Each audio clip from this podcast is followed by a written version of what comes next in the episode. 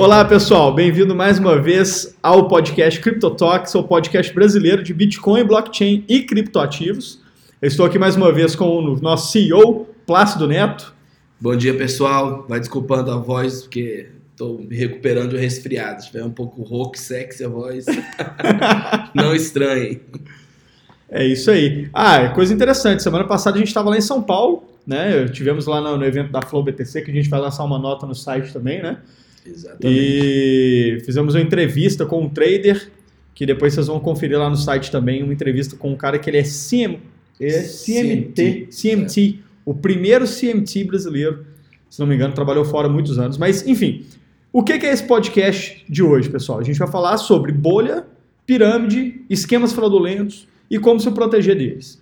É, basicamente, a gente vai dar um, um overview, né, uma visão geral do, dos esquemas que já aconteceram, dos golpes de pirâmide que ainda acontecem, muitos pelo Twitter, muitos com publicidade agressiva, e a gente vai falar sobre todos eles aí, é, os, os mais conhecidos, para vocês entenderem e conseguirem já se proteger de algum esquema, de algum esquema aí que, se, que venha futuramente aparecer para vocês. É isso aí, gente, porque, como a gente falou no último podcast, né, desculpa se grande tempo de pausa, pessoal, mas a gente está organizando a casa para trazer muitas novidades para vocês participando de muito evento, viajando, então realmente a gente não encontrou tempo na agenda para poder fazer o terceiro podcast no tempo que a gente queria.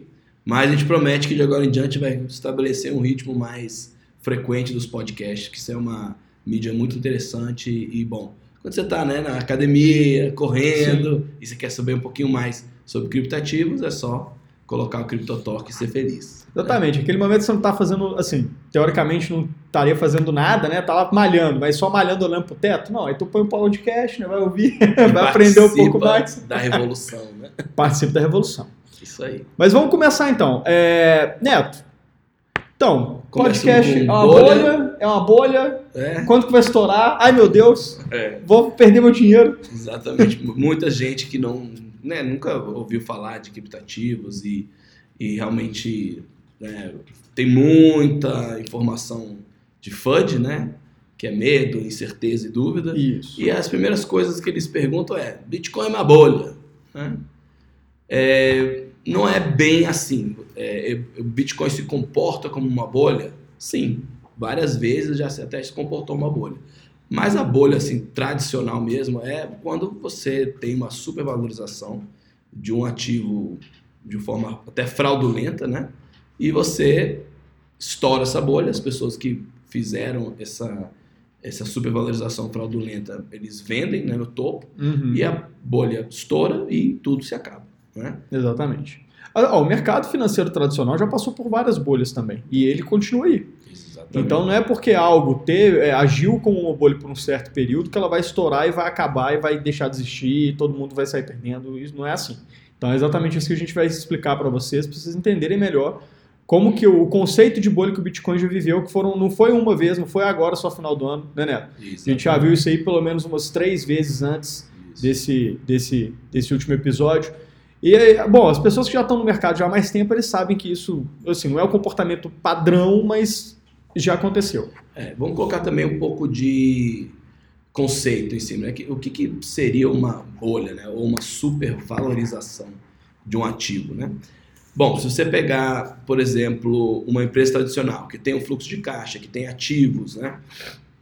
e, e ela produz, por exemplo, petróleo, e você tem o preço do petróleo e o, o custo de produzi-lo de uma maneira muito conhecida, e você pega a ação daquela empresa, né? vamos supor, vale um bilhão, você tem um bilhão de, de ações, cada ação vale um real, e de repente começa a valer 10 reais e não aconteceu nada diferente com a empresa, ela não comprou novos postos, ela não aumentou o, o, a sua produção, ou seja, ela permaneceu igual ou seja, tudo leva a crer que aquela empresa ainda vale um real por ação e de repente está valendo 10.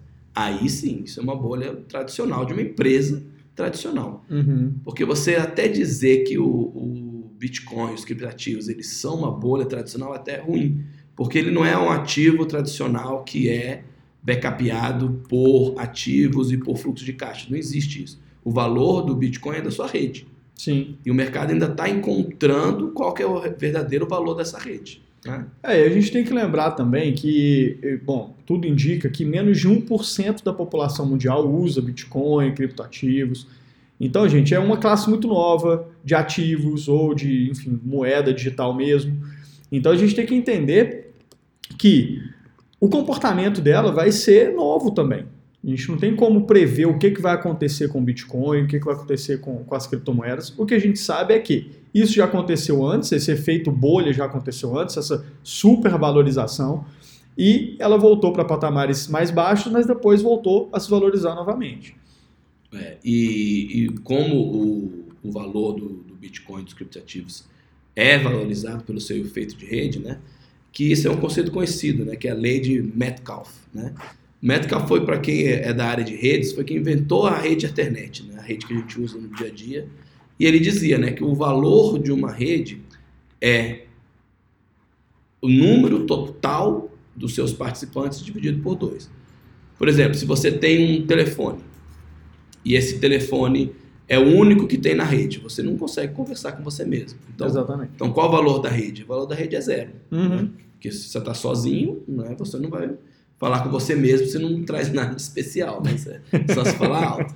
A partir do momento que você tem o segundo telefone na, na rede, aí sim você já vai ter uma rede. Então você já tem um valor. Que é a Esse comunicação. valor, é, o, o, o, valor é medido por isso. E à medida que você tem 10, 100 mil, você vai tendo um aumento exponencial do valor dessa rede. E o Bitcoin é a mesma coisa, né? Você tendo várias pessoas, várias é, entusiastas e no futuro comerciantes e todo mundo usando, você vai ter um valor grande. E é isso que causa, é, é, esse é um dos fatores que causa essa valorização e desvalorização, porque é o mercado tentando valorizar essa rede, que é a primeira vez que a gente tem que É. o mercado tem que valorizar um ativo não baseado nas métricas tradicionais. Sim. E é uma rede, então a gente ainda está gerando como precificar isso, e é isso um dos fatores que gera essa grande oscilação. É, e tem a questão também do, do tal do FOMO, né? O Fear of Missing Out, que é o medo de você perder a oportunidade. Porque ano passado foi o ano que as criptomoedas elas realmente entraram no radar da mídia e, do, e do, dos bancos e dos governos. Foi quando eles viram, opa, peraí, tem alguma coisa aqui. Então, muitas pessoas passaram a conhecer os criptoativos ano passado. E essa valorização, ela houve mesmo porque as pessoas ficavam com medo de perder. Eu vi aqueles casos do cara que colocou 10 dólares lá em 2011 e ficou milionário. Então as pessoas ficam com medo de comprar assim enquanto quando tiver muito alto, então já compra logo, só que sem motivo assim aparente para poder investir naquilo, sem entender como que aquilo funciona. Aí há uma supervalorização, quando o preço chega lá em cima, eles falam: "Poxa, mas espera aí, é, né, isso aqui ainda está em estágio inicial, ainda não, não pode ser usado ainda como como moeda de troca efetivamente, então está sendo muita coisa desenvolvida, e aí vem aquele medo de você ter investido numa coisa que não vai dar certo, e aí também o preço despenca. É, por isso que é importante, gente, é, a gente não se ligar tanto em preço, porque o Bitcoin e os criptativos, eles são um novo modelo financeiro, né, de como que a gente vai lidar com dinheiro. E isso veio para ficar. Você não vê ninguém com vela dentro de casa todo dia, né? Sim. Quando, quando cai a luz, né? Você não vê É, a a, gente já com é. engarrafamento de charrete na rua, Não. né? Já temos os carros e você não vê ninguém é, é, utilizando tecnologias antigas, sendo que você tem à sua disposição novas tecnologias. Podemos ver também o Uber. Quem hoje em dia prefere táxi a Uber? É muito raro. Uber é bem melhor, é uma qualidade de serviço bem melhor. Então, Mais naturalmente, prático, mais né? prático. Então, naturalmente, as pessoas vão migrando para as novas tecnologias e os novos modelos. Então, o Bitcoin não vai acabar. O Bitcoin veio para ficar. Os criptativos vieram para ficar. E a blockchain, junto com esses criptativos, eles têm o grande poder de acabar com qualquer indústria que tenha um intermediário. Então, só se pensar em alguma coisa que precise de um intermediário, a gente agora tem a tecnologia disponível para poder fazer diretamente, peer-to-peer, né? de pessoa a pessoa, isso tudo. Então, isso não vai acabar. Então, preço, se você não conhece a tecnologia, realmente faz o seu emocional ficar muito abalado. Você tem um ativo que hoje vale mil, depois vale 20 mil, depois vale 6 mil, depois sobe para 10 mil. Então, quem não conhece a tecnologia realmente fica preocupado, e com razão. Por isso que a gente sempre fala, só invista aquilo que você possa perder e não se ligue muito no preço e foque no resultado de longo prazo. Que resultado de curto prazo no Bitcoin só sendo um trader profissional que você consegue ter algum tipo de sucesso.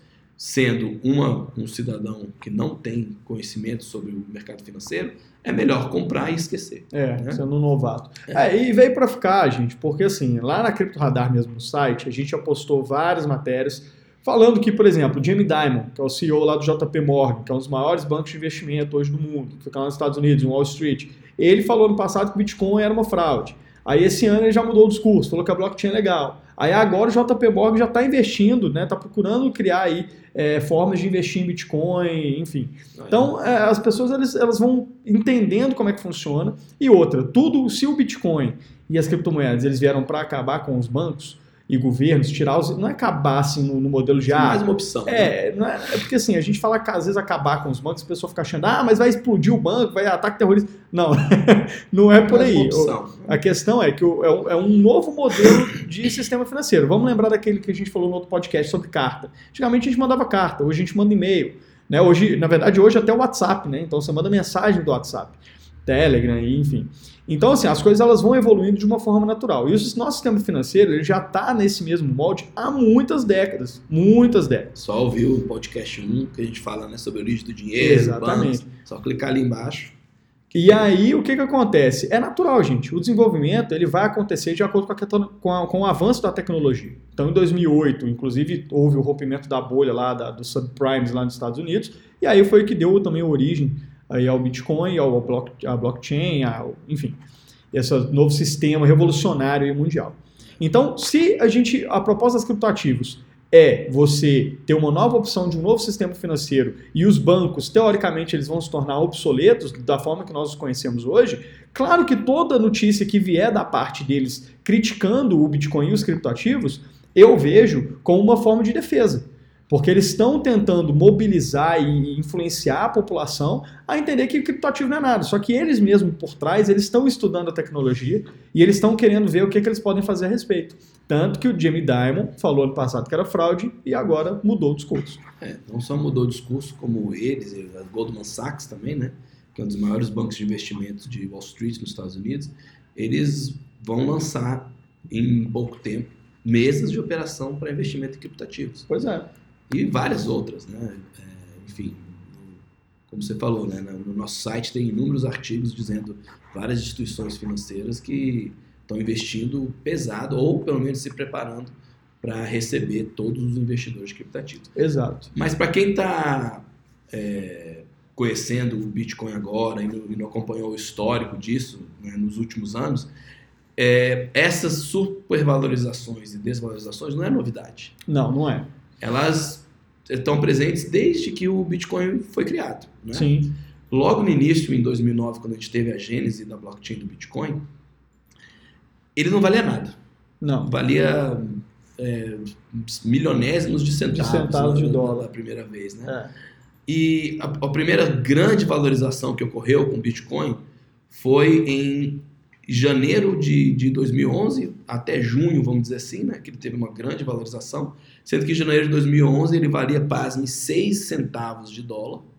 Né, então quem tinha mil dólares investido ali está muito rico Está muito milionário. e isso foi há sete anos atrás. Há né? sete anos. Então, vemos o, potencial disso. Né? Em junho de 2011, ele chegou a incríveis 30 dólares. Então teve uma mega valorização aí que nada compara o que aconteceu agora em dezembro. O pessoal acha que foi já demais, né? Uhum. Só que isso não durou muito tempo. Em dezembro de 2011, o Bitcoin já estava valendo 2 dólares, ou seja, ele valia 6 centavos, foi para 30 dólares e alguns meses depois ele chegou em 2 dólares. Ou seja, teve uma desvalorização de 93%. Ele perdeu quase todo o valor que ele tinha é, valorizado. Né? Mas sabemos que não acabou aí. Não. É, em, ele foi crescendo de uma maneira gradual de dezembro de 2011 assim, até abril de 2013. Ele chegou a. Ele estava em 20 dólares. Né? Em abril de 2013 ele teve uma outra supervalorização e aumentou para 200 dólares. Só que alguns meses depois, em julho, ele desceu para 60, ou seja, É a segunda grande valorização dele, que a gente perdeu 72% do seu valor. E se repetiu também lá em 2015, né? que ele teve um, um, um uma outra grande supervalorização, que foi de, de 200 até 1.000 dólares, em, desculpa, em, em 2013. E em 2015, no início mais ou menos, ele já tinha se desvalorizado bastante e chegou a 300 dólares. Ou seja, esse período, esse bear market foi bem maior, né? foi mais de ano, foi um ano e meio mais ou menos, mas ele saiu de mil dólares para 300 dólares. Perdeu 72%. Os mesmos 72% que ele perdeu lá em 2013. Aí finalmente chegou o, a valorização que todo mundo está mais acostumado, né? Ciente, né? Está mais ciente. Que para você ter ideia, em janeiro de 2016 ele estava valendo em torno de, De mil. de, de mil dólares, ele Uhum. lateralizou durante muito tempo, né? E foi subindo de maneira assim, sustentável, mas nada demais, até julho de 2017, onde Isso. realmente ele deu aquela acelerada. que- Só para o pessoal entender, Neto, lateralização né, é quando um ativo, pessoal, ele fica caminhando próximo daquele valor. Então, por exemplo, ele estava em mil em janeiro, aí fevereiro estava também próximo de mil, março também próximo de mil. Isso, E aí o que o Neto falou, chegou em junho, julho, ele já começou a ter uma, dar uma guinada, Dar né? uma guinada. Ser valorizado. que a gente chegou ao topo aí entre 19 e 20 mil dólares, né? É isso. Em Que- dezembro, Exatamente, em 2017. dezembro de 2017, que foi o quarto ciclo de mega valorização do Bitcoin. isso. E todos esses ciclos ele perdeu. Só que é interessante observar o seguinte, que a cada vez que ele desvalorizava, ele buscava um novo all-time high, né? que é o novo valor máximo do ativo. Né? Então, a gente está no final da, da- da- no, no- no final da cauda horizontal, né? que, é- que quando você tem uma forte valorização e uma desvalorização, ele forma como se fosse um rabo, né? que esse rabo a gente tá chegando nele no final. Agora, o final pode demorar um mês, pode demorar um ano, a gente não sabe. É, né? não tem como saber. Mas tudo indica que num médio prazo, é, por tudo que a gente vê acontecendo, deve ter uma nova valorização. E sendo que agora o catalisador dessa nova valorização vai ser a entrada do dinheiro institucional. Uhum. Porque todas as valorizações anteriores, elas foram é, patrocinadas pelo dinheiro do varejo, pelo dinheiro do cidadão comum. As instituições não entraram. Que instituições são essas? Fundos de pensão, grandes bancos, grandes bancos de investimento. Então, eles tendo segurança institucional, ou seja, tendo garantias dos governos e, e- e dos bancos e do mercado, eles vão investir o dinheiro pesado. Tá? Para você ter uma ideia, os fundos de pensão hoje eles têm em torno de 30 tri dólares sobre sua gestão. Isso só os fundos de pensão. Fundo de pensão, gente, é, são fundos de, de gerenciamento do dinheiro da aposentadoria das pessoas. Né? No Brasil, a gente, a gente tem alguns fundos, né? Como o Brasil Prev, né? do, do Banco do Brasil, que eles são investidores pesados, mas essa cultura ela é bem forte na Europa e nos Estados Unidos. Né? Então, você tem os bombeiros é, dos Estados Unidos, eles têm um fundo de pensão, os policiais têm fundo de pensão, médico. Então, é um mercado muito forte. Né? E a principal função desses fundos é de garantir que no longo prazo o dinheiro tenha valorizações, o dinheiro da aposentadoria do pessoal. Então, eles procuram ativos que se valorizam rápido. Claro, não vão investir toda a carteira deles dentro de criptativo, mas se eles separam uma pequena parcela de investimento no mercado de criptativos, a gente já vai ter uma valorização imensa, que hoje o mercado como um todo de criptativos está em 250 bilhões de dólares, mais ou menos.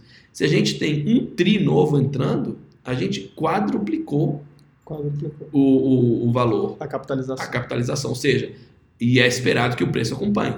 Que essa é a grande vantagem das, dos criptativos de peso, né? Eles têm uma oferta limitada. É Então, se, eu, se eu aumento o, o, o valor total de capitalização, se eu passo 250 bilhões para 1 trilhão, eu vou aumentar em quatro vezes esse valor. Ou seja, se hoje a gente está em torno de 6 mil dólares, a gente vai chegar a 25 mil dólares, quando tiver essa forte valorização. Isso. E aí, a gente, mais uma vez, a gente postou, a gente vem postando no site. Ontem mesmo a gente fez uma publicação falando sobre Malta, que Malta já está, já, na verdade já aprovou, o, o, o parlamento de Malta aprovou três leis que são favoráveis a Bitcoin, blockchain e criptoativos. Então, gente, isso aos poucos vai entrando, porque como o Neto falou, imagina você é um fundo de pensão, você tem lá, sei lá, um trilhão de capital para poder investir, poder negociar, e aí você vai colocar numa coisa que não tem regula regulação do, do, Estado, você não sabe né, como é que vai ser, se você coloca seu dinheiro, você não tem garantia nenhuma de que ele vai ter, você vai ter ele de volta. Então, por isso que é, é, importante a regulação. Muita gente fala, ah, mas não tem que regular, não, tem que ser anarquismo mesmo. E não, gente, não é por aí. Vamos, vamos, vamos deixar de ser. Real, né? É, vamos deixar de ser alienado, porque não, não adianta a gente querer colocar anarquismo extremo em tudo. Não tem como. A gente vai ter ainda a figura do Estado e é importante. A regulação ela é importante por isso vai abrir caminho para dinheiro institucional entrar e isso vai ser muito bom para o Bitcoin e para os criptoativos de uma forma geral. Inclusive, vários especialistas que são investidores e que já estão no mercado financeiro há muito tempo, eles falam o quão importante foi o lançamento do mercado de futuros de Bitcoin no ano passado, pela CME e pela CBOE. Também temos uma publicação no site sobre isso. E outra, tem também os ETFs, né, que é o Exchange Traded Funds, que são fundos negociados em bolsa que também, aos poucos, eles estão caminhando aí para serem lançados. Se não me engano, o, o primeiro ETF de Bitcoin tá, tá para ser lançado aí para é, agora, tem né? Várias, tem várias iniciativas. Tá? Temos os irmãos Nekevoss, tem a, a Bantef também, que a gente colocou também no, no, no site, né? Ou, ou, seja, várias instituições estão é, se candidatando, vamos dizer assim, para poder serem donos de ETFs. E qual que é a grande vantagem do ETF? É que é regulado. Exatamente. A SEC americana, que é a Security Exchange Commission, que é a Comissão de Valores Imobiliários americana, né? E como os Estados Unidos é o líder mundial, não tem como negar isso, todos os países eles ficam de olho em como os Estados Unidos vai se movimentar para eles poderem seguir o caminho. Então, se os Estados Unidos finalmente, via a SEC, aprovar um, um ETF, aí sim o, o, dinheiro institucional entra forte. Mas, gente, para a gente não perder perspectiva, a gente estava falando de bolha. Por que, que eu dei todo esse histórico, o Alexandre também está falando da importância que a gente tem do dinheiro institucional e tudo mais? É para mostrar que a bolha, normalmente, o que, que ela faz? Ela tem um valor, um aumento de valor violento, perde totalmente seu valor e ela acaba. Exatamente. O pessoal fala muito da, da, da bolha das tulipas. Das tulipas, é, na Europa. Acabou, entendeu? Teve valorização e acabou, acabou, acabou. A gente já mostrou cinco bolhas aqui do, do Bitcoin. Então esse é o comportamento normal. Não é um investimento seguro ainda, não é um investimento que não tem risco, pelo contrário, eu acho que é um dos investimentos de maior risco que você pode ter hoje em dia, mas para quem tiver paciência, para quem pensar no longo prazo, daqui a 5, 10 anos, eu tenho muita confiança e muita segurança que vai ter uma valorização constante e vai se manter, porque, como a gente falou, Bitcoin e criptativos vieram para ficar. Exato. Isso não é só a gente que está falando. Bilionários do mercado, como Mike Novogratz, ele falou isso várias vezes. E ele é um cara do mercado. Mike Novogratz, ele é um hedge funder, que é um fundo de investimento que ele considera qualquer tipo de investimento. Então ele analisa investimentos de risco, de não risco, para poder dar um que a mais para os investimentos. Porque nos Estados Unidos e nas grandes economias muito estáveis, o juro que você recebe por um investimento no ano é baixíssimo. Nos Estados Unidos, se você conseguir 2% ao ano, 3% ao ano, não é o mês não, gente, é o ano, é um bom investimento. Então, esses caras, eh, cabeça de hedge fund, eles procuram dar 15%, 20%, é, mas tendo vários investimentos e pensando no longo prazo.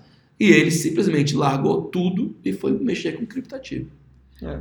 Eles criam um portfólio diversificado, né? Para poder tantos por cento vai para a bolsa, tantos por cento vai para título, tantos por cento vai para agora criptomoedas. Exatamente. Inclusive tem no livro do Cris, né, falando sobre isso, Exato. sobre o investidor inovador. Exatamente. Você deve colocar parte do seu portfólio, uma pequena parte do seu portfólio em criptoativos. É, eles, eles falam de 1 a 5%. Né? Isso. Você tem mil reais para investir, você não vai colocar os mil reais inteiro. Né? Exatamente. Então, você bolha... vai pôr 50 reais E assim sucessivamente. É. Então, bolha, gente, é, é, aquela história. O mercado tradicional já vivenciou várias bolhas, o Bitcoin também já viveu várias bolhas. E, e é aquela história. Não é porque é bolha que teve um, um momento que né, teve ali uma condição que tudo indicava que era uma bolha que ele vai acabar. Não é assim. Como o Neto falou, a gente falou várias vezes, ele desce, mas depois ele busca uma nova alta máxima. Né? Então fiquem tranquilos com relação a isso. Como o Neto falou, não é a gente da Cripto Radar que está achando isso. O mundo inteiro está se movimentando porque eles sabem que as criptomoedas vieram realmente para ficar. Exato. Resumindo, para a gente, acho que até encerrar é, esse assunto de bolha, Bitcoin, eu diria, é Bitcoin é uma bolha? Não, não acho que é uma bolha ele se comporta como uma bolha? Perfeito. Sim, se comporta como uma bolha. Já se comportou quatro, cinco vezes e até o mercado achar o seu preço justo, ele vai ter esses variações. E claro, gente, a gente sabe que tem muito indício de manipulação, de, né, de várias coisas. Como a liquidez dos criptativos ainda é muito baixa, para você ter uma ideia, o mercado de ouro, e uns dizem 7 trilhões de dólares, outros dizem 9 trilhões de dólares. Mas enfim, já está na casa dos trilhões de dólares. São 7 mil bilhões de, de dólares. O Bitcoin só tem 250. Então não tem uma liquidez alta, não tem uma capitalização alta. Então ele é suscetível a manipulações. Né? Isso. E há quanto tempo o ouro está aí, né? Exatamente. há quanto tempo o ouro existe? Inclusive, se você entrar no site da, do Yahoo, procurar a parte de finanças, ele diz lá, ele tem uma comparação do ouro com o Bitcoin justamente explicando que o Bitcoin nos últimos anos ele vem, ele vem sendo um ativo, na verdade, uma, considerado como uma reserva de valor muito melhor do que o próprio ouro. Exato. Então, com o tempo, à medida que a capitalização for aumentando, a suscetibilidade de manipulação vai diminuir, o preço do próprio Bitcoin, obviamente, vai também tender a uma estabilização, e aí sim a gente vai ter as condicionantes. Lembra do primeiro podcast, das características do dinheiro, né? reserva de valor, unidade de medida e meio de troca aí ele vai poder tomar o seu papel como uma moeda, de fato. Né? Exatamente. Enfim, resumindo, Bitcoin é uma bolha? Na nossa opinião, não. Se comporta como uma bolha? Sim. Sim. Mas fiquem tranquilos que isso é uma característica do próprio ativo. Claro que é, histórico não garante comportamento futuro. Sim. Façam sempre a pesquisa de vocês, decidam de maneira responsável pelos seus investimentos.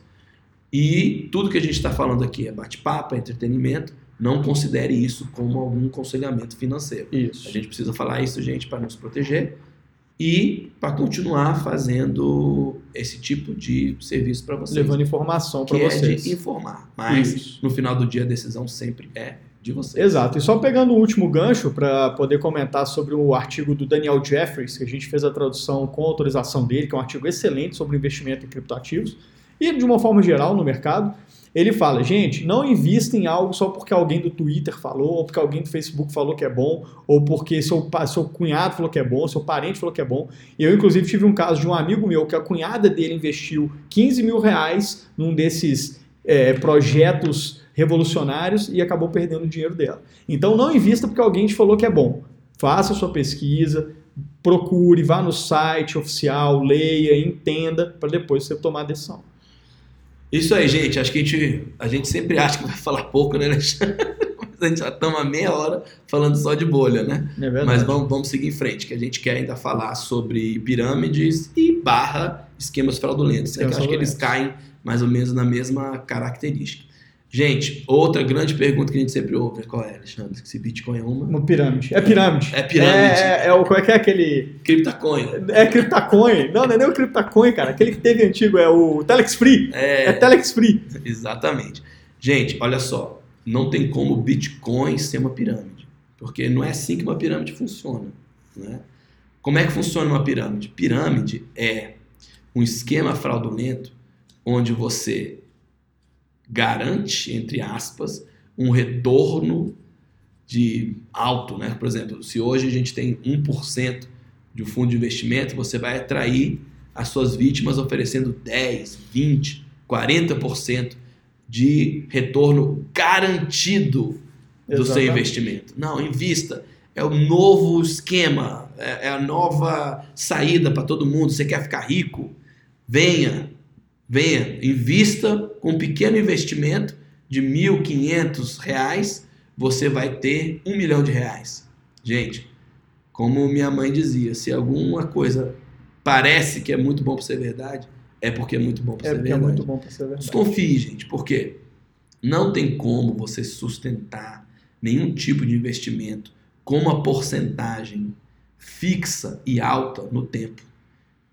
Por exemplo, se alguém te oferece um rendimento garantido de 10% ao mês, por exemplo, você em seis meses você dobrou o seu dinheiro. É. Isso é possível? É muito pouco provável. Então, como é que funciona a pirâmide? As pessoas te atraem oferecendo retornos garantidos, só que você tem que trazer amigos. Você tem que montar a sua rede. Ora, vamos pensar. Por que, que eles querem que você traga amigos? Se você investe mil reais e você traz três amigos que também investem mil reais, a sua rede, entre aspas, vale quatro mil reais. Uhum. Se ele te garante 20%, ele tem que te pagar 200 reais. De onde que ele tira esses 200 reais? Dos 3 mil reais dos seus amigos. Exatamente. E aí os seus amigos eles também têm que trazer amigos. E assim vai. É, o capital, o capital novo, né, o, no- o novo dinheiro que entra no esquema de pirâmide é que vai mantendo a estrutura para os mais antigos. Até que chega uma hora que não tem mais gente querendo entrar. E aí é que é onde rompe a ruptura né, do, do, do, do esquema eh, de pirâmide. Inclusive, a gente vê aqui no, no, no próprio mundo de criptoativos teve o BitConnect, né? Que era justamente isso, porque assim, pessoal, o, o esquema de pirâmide, eles falam geralmente, eles ludibriam as pessoas falando que eles têm um produto, que eles têm um serviço que vai ser vendido, que vai ser negociado, e na verdade não, não tem, eles não têm esse produto. Eles podem até ter um certo produto, mas existe uma, uma, uma lei que diz que para você, por exemplo, um mercado, um marketing multinível, você tem que ter tantos por cento do, da sua receita, ou seja, do dinheiro que entra na empresa com a venda daquele produto, para não ser realmente as pessoas que estão entrando é, que estão bancando aí o sistema, porque uma hora isso acaba. Quando para de entrar gente nova, o mercado, o, o, o esquema rui como um todo, e quem sai ganhando é o quê? Aqueles primeiros que entraram lá no início, que saem milionários, e todo mundo que investiu depois sai aí sem o dinheiro, sem o retorno, e, enfim, frustrado e achando que, enfim, todo mundo é, é esquema de pirâmide, que Bitcoin é esquema de pirâmide, e não é bem por aí. A gente tem que só que analisar de uma forma melhor. Exato, porque é, a pirâmide ele, ele é um esquema, ele não é um ativo. Quantas pirâmides que a gente não viu no Brasil recentemente? A gente viu Avestruz Master, Uhum. que é, mesma, é, é a mesma lógica. Telex Free, É, o Telex Free aí, ó. o Boi Gordo. Sim. Lembra do Boi Gordo? Lembro. O gordo é a questão da, da pecuária, né? Do pessoal. Exatamente, exatamente. Indo um pouco para os criptativos, aqui é, no Brasil teve o CryptaCoin, que tá Criptacoin. todo mundo preso, porque, gente, esquema de pirâmide é crime, tá cadeia, É, e prende mesmo. tá? Então, A única coisa triste, Neto, é que a gente vê que, por exemplo, os caras levantaram lá, sei lá, 200 e tantos milhões de reais e só foram apreendidos 60 milhões de reais. Ou seja, a maior parte do valor não vai ser devolvido para as pessoas porque estão, enfim, em paraísos fiscais, em criptomoeda, enfim. Então, por isso que é muito bom tomar cuidado com isso. são quadrilhas, né, que mexem com isso. Então, São eles, quadrilhas. eles, obviamente, eles sabem qual que é a mecânica da pirâmide, sabem que vai quebrar um dia, então eles já começam a tirar esses fundos, né, e espalham pelo mundo todo. É, eu, eu espero que a polícia, né, enfim, a Interpol, né, que isso acaba indo para outros países, não tem jeito, consigam recuperar algum dinheiro e, e devolver para quem foi enganado por esse esquema. Mas a melhor defesa, gente, é não entrar. Se alguém te fala, não, é garantido, só trazer amigo, é pirâmide. Simples assim. Não precisa ser só com Bitcoin, não. Porque Bitcoin é mais um é, é, jeito de enganar as pessoas. Como foi com avestruz, como foi com boi gordo. Entendeu? Então as pessoas usam um- uma novidade. Bitcoin é a última novidade, vai fazer você ficar rico. As pessoas não entendem o que é Bitcoin, não sabem o que é. Então eles acham que o Bitcoin tem um valor intrínseco do negócio que vai te dar é, rentabilidades fantásticas, mas isso não existe. Bitcoin não tem como ser uma pirâmide, como um avestruz não tem como ser uma pirâmide, como um boi, desculpa, não tem como ser uma pirâmide. A pirâmide é o esquema fraudulento que utilizam alguma coisa para garantir, entre aspas, retornos altíssimos, mas na verdade é o dinheiro, como o Alexandre falou, o dinheiro novo, o capital novo que está entrando, paga os mais antigos, até que isso não sustenta mais e quebra. Então, Bitcoin e criptativos são pirâmides? Não. Não, porque não tem como. Não tem como. Agora, as pessoas usam criptativos para fazer esquemas de pirâmide? Sim. Então a gente tem que prestar atenção.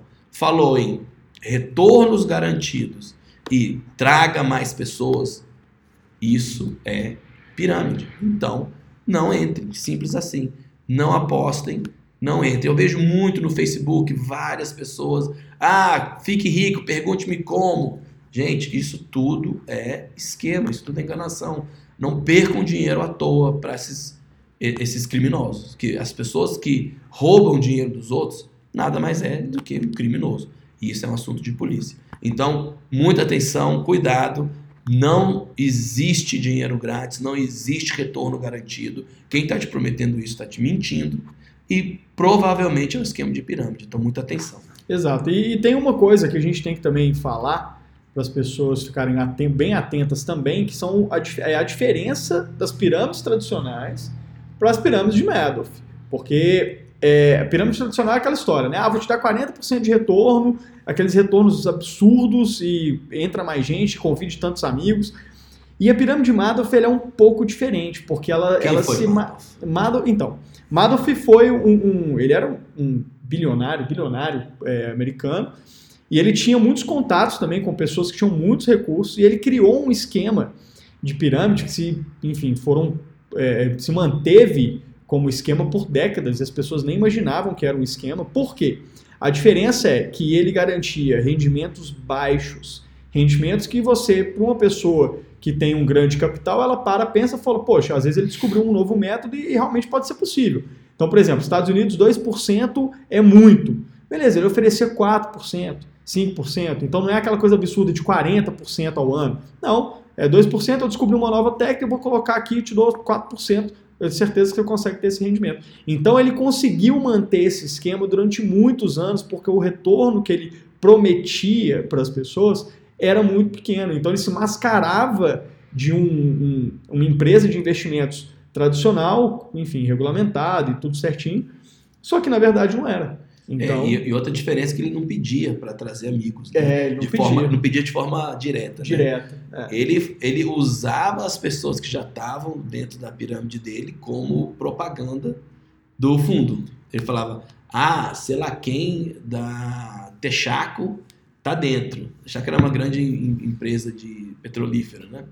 É, Toda Wall Street também está dentro. Falava nomes famosos e tudo, então as pessoas iam se animando e iam botando fé no fundo dele, já que todo mundo estava lá dentro. Né? Exato. E aí, quanto mais gente entrava, como não era um marketing agressivo, porque a ideia também do, do da pirâmide tradicional é que eles geralmente têm um marketing muito agressivo. As pessoas ficam falando com você o tempo todo. Eu lembro do Telex Free. Telex Free eu recebia pelo menos duas mensagens todos os dias de pessoas me convidando para entrar em Telex Free. E, gente, esse pessoal que já tem uma condição, assim, que já são milionários, multimilionários, bilionários, eles sabem muito mais do que a gente, que, né, somos réis mortais. eles sabem como investir, onde investir, eles têm, confiam em empresas de investimento. Então, foi justamente isso. Retornos baixos, aliados a um, um, não tinha marketing agressivo, então era realmente uma indicação, era aquele marketing boca a boca, o que é realmente levado, é, é, na verdade é considerado o melhor marketing, porque se a pessoa está te falando algo espontâneo, é porque ela realmente acredita naquilo e ela vai te influenciar, porque é uma pessoa que você confia. Então foi isso, foi aliar marketing boca a boca, que é o marketing de influência de pessoas do seu círculo, com retornos pequenos. E aí ele conseguiu manter isso por décadas. Mas, no final das contas, o que, que aconteceu? Foi preso porque descobriram que era um esquema de pirâmide. Então, né, tem que ficar foi, atento com relação foi a isso. suicidado na, na prisão. Foi suicidado. Cadeira, gente, mas existe certa certa dúvida né, foi sobre morte, a morte dele. Morte né? morrida, né? Se Morte foi, matada. foi morrido ou matada. A história é que ele apareceu morto. Então, por aí você vê né, que, enfim, né, especulações à parte. É crime da cadeia e muitas vezes você até perde a vida. Muitos disseram que ele se matou mesmo, brincadeiras à parte, gente, porque ele ficou em depressão, blá blá blá, blá. Mas enfim, muito cuidado. Então, mesmo que os retornos garantidos, de novo, entre aspas, sejam pequenos, preste atenção, gente, porque não tem como você garantir nada. É, no mercado financeiro, qualquer pessoa que tem um pouco mais de experiência fala que performance passada não garante performance futura. Nós não sabemos, o mercado ele é muito amplo, é muito variado, então não tem como você dizer com certeza o que vai dar, o que não vai dar certo. Então, muito cuidado. Exatamente. E é isso, gente, é aquela velha história. Faça pesquisa, procure, não invista só porque alguém te falou que é bom, mesmo se for alguém, inclusive, é, algumas pessoas andam falando sobre algumas empresas aqui do Brasil serem alguns esquemas de Madoff, pirâmides de Madoff. Então é bom você ter muito cuidado, fazer uma análise realmente aprofundada da empresa, ver se ela, se ela tem assim, é, características de pirâmides tradicionais ou de Madoff e para você se proteger, porque realmente é o, eles chamam de Wild West, que é o, é o velho oeste do mercado financeiro, são os criptoativos. Por quê? Porque não tem regulação. Mais uma vez, voltando para o ponto, gente, mais regulação, quando houver regulação realmente aí dos governos, vai ser algo muito bom, porque a gente vai poder evitar esse tipo de coisa. Entendeu? Vai ter auditoria, vai ter órgãos fiscalizadores em cima, para ver se está tudo sendo feito da forma certa. E se a gente sabe que uma coisa o governo faz bem é fiscalizar, né? Exatamente. então.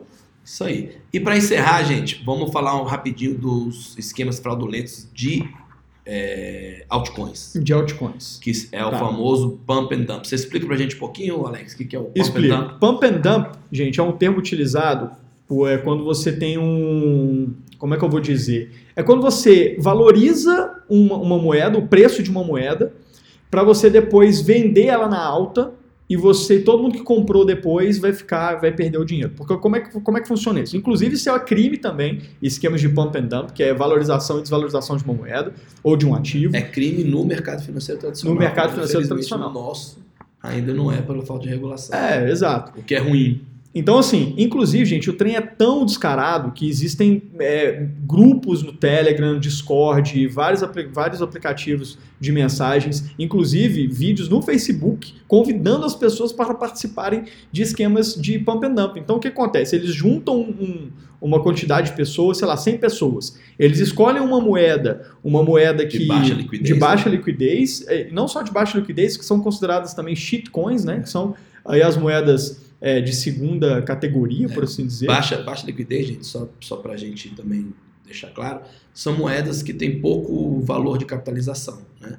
Se o Bitcoin tem cento e lá vai bilhões de dólares, você pega uma moeda baixa que tem, sei lá, 20 milhões, 50 milhões de dólares, Exato. que é fácil manipular. Exato, porque aí você imagina, 20 milhões de dólares tem a, é a capitalização de uma moeda. Se você despeja ali, sei lá, 1 milhão, você já está movimentando 20, é, não, 5%. 5% do mercado. Então é muito importante é, ficar atento com relação a isso. Então o que, que eles fazem? Eles juntam um grupo de pessoas, sei lá, mil pessoas, cada, cada uma dessas mil pessoas colocando mil reais ou mil dólares, e aí eles elevam o preço da moeda assim consideravelmente, chega a ter 100%, 200%. Antigamente, no ano passado, teve esquemas que chegaram a ter 600 a 1000% de valorização de um ativo. E aí, quando você vê a moeda, o preço de uma moeda, o preço de um ativo valorizando, bate aquele fomo né, o fear of missing out que a gente já comentou, que é o medo de você perder a oportunidade. Então, quando você vê o ativo subindo, você fala, nossa, eu preciso comprar esse aqui porque ele está subindo, ele vai subir mais. Só que na hora que você compra, o pessoal lá do esquema, eles já compraram.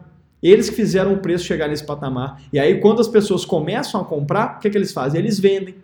E aí, depois que eles vendem, que eles, como eles movimentaram grande parte do mercado, o mercado despenca, e aí eles saem com, com o lucro deles e as pessoas saem prejudicadas. Na verdade, isso para mim, sendo bem sincero, é uma forma de roubo de dinheiro descarado das pessoas que não têm conhecimento aí sobre o mercado financeiro, e eu acho isso um absurdo. E é por isso que tem que ter regulação. E, e numa boa, gente, se você está em algum grupo de Telegram de Pump and Dump, olha, saia. Eu mesmo, quando entrei no mercado ano passado, em setembro, que eu estava bem iniciante mesmo no mercado financeiro, principalmente criptativos, eu caí em esquemas de Pump and Dump, porque o FOMO me pegou e eu perdi dinheiro. E eu acho isso um absurdo. E, gente, pelo amor de Deus, pesquise, estude e não seja cúmplice, não corrobore para esse tipo de prática ilícita, ilícita no setor de criptoativos só porque não tem regulação. Exatamente, gente. E aquilo, não invista em uma moeda que você não sabe bem do que se trata, o que ela veio resolver, que tem uma baixa liquidez. Muito cuidado, gente. O dinheiro ganho, o suor do nosso trabalho, ele é valoroso. Então não vamos entregar para o primeiro bandido que aparece. Então, atenção, moedas que você não sabe para que servem, moeda que você vê que tem uma liquidez baixa, que está sofrendo um, uma manipulação artificial, saia. Não arrisque seu dinheiro naquilo que só vai te trazer dor de cabeça e tristeza depois. Exatamente. Gente, numa boa, viu um ativo, uma moeda crescendo 100, 200%? Cara, espera. Porque geralmente esses pump and dumps, eles são algo que levam horas. Então assim, ah, 6 horas da tarde a gente compra a moeda. Deu 7, 8 horas, eles começam a divulgar isso em redes sociais, chamando mais pessoas para comprar. Olha, a moeda tá, tá indo para a lua, vai valorizar, vai ser o próximo Bitcoin. E aí depois o quê? Depois de umas duas, três, quatro horas eles vendem tudo. Então espera, o negócio está subindo, espera um pouquinho, vê o que, que isso vai dar, espera um dia. Né? Mercado financeiro, por mais que o mercado de criptoativo seja um mercado muito rápido e se movimente em velocidade de videogame, né, que eles comentam, que é muito rápido, espera um pouquinho, ver o que, que isso vai dar, porque, porque, é muito fácil você ver num gráfico o esquema de pump and dump. É um gráfico absurdo de uma hora que o preço foi lá em cima e na mesma hora que ele foi lá em cima ele caiu até lá embaixo de novo. É, sem motivo nenhum, né? Sem nenhuma Sim. novidade, sem nenhuma grande implementação sem ou liberação nenhum. de rede da moeda, né? Ou seja, que a moeda realmente começa a viver. Que aí essas valorizações são normais nesses momentos que você tem grandes marcos atingidos pelas moedas, né? Mas do nada é manipulação. É. Exatamente. Gente, é isso. É, a gente quis muito fazer esse podcast porque todos esses esquemas fraudulentos e essas dúvidas geram medo, incerteza e, e dúvida, e isso acaba atingindo o universo de criptativos como um todo. Então a gente espera que com esse podcast você tenha um pouco mais de clareza né, de como se movimentar dentro desse universo e principalmente como identificar esquemas fraudulentos e principalmente como você se proteger deles. Sempre estude muito. Leia, ouça podcasts como a uh, CryptoTalk, veja muito vídeo no YouTube. Sempre esteja informado das coisas que estão acontecendo, que assim você consegue se proteger dos criminosos que estão à solta. Porque, como o Alexandre falou, estamos no Velho Oeste. No Velho Oeste tem muito mais bandido do que dentro de uma cidade organizada. Então, até o universo criptativo se organizar, ter a regulação e você poder se proteger, tome muito cuidado. Proteção acima de qualquer coisa. Isso. E vai levar um tempinho até ele ser, até ser regulado, até ele ser, ser organizado. E é por isso que a gente fala, procure é, canais de notícia também confiáveis, viu, gente? Porque a gente está no mercado de criptoativos, a gente vê que é muito comum aí as pessoas espalharem fake news, notícias falsas ou notícias que são meias verdades. Então vamos ficar muito atento com canais de notícia que realmente trazem as informações de forma aí, é, correta, com fontes, de onde que vem a informação, enfim, canais sérios, né? Igual a Cripto Radar a gente quer fazer. Cripto Radar. Isso que eu ia falar, eu conheço uma fonte muito séria. É, a Cripto Radar é uma fonte muito séria. A gente sempre busca trazer as melhores informações, sempre com fontes, para que vocês possam saber, ter certeza de que a gente está fazendo realmente aí uma matéria séria dentro daquilo que a gente está, é, enfim, é, fazendo uma publicação, né? Fazendo a isso aí, gente. Então, vamos nos despedindo. É... Não esqueça de entrar no site, entre lá no Facebook também, curta a página e fique de olho que daqui a pouco YouTube, né, Alexandre? YouTube, YouTube e o curso. O curso é. saindo também. Vocês vão ver nossas caras feias no vídeo. Vamos, vamos ver. Mas, cara, fazer o quê, né? A gente não pode ser. não tem como ser bom em tudo, né? Exato, exato. Então, não, gente... brincadeiras à parte, gente. Mas é isso. Então, despedindo. Um excelente dia, noite, tarde para quando vocês estiverem ouvindo esse podcast. Espero que vocês tenham absorvido aí realmente o nosso conteúdo e nos vemos no próximo. Um abraço, pessoal.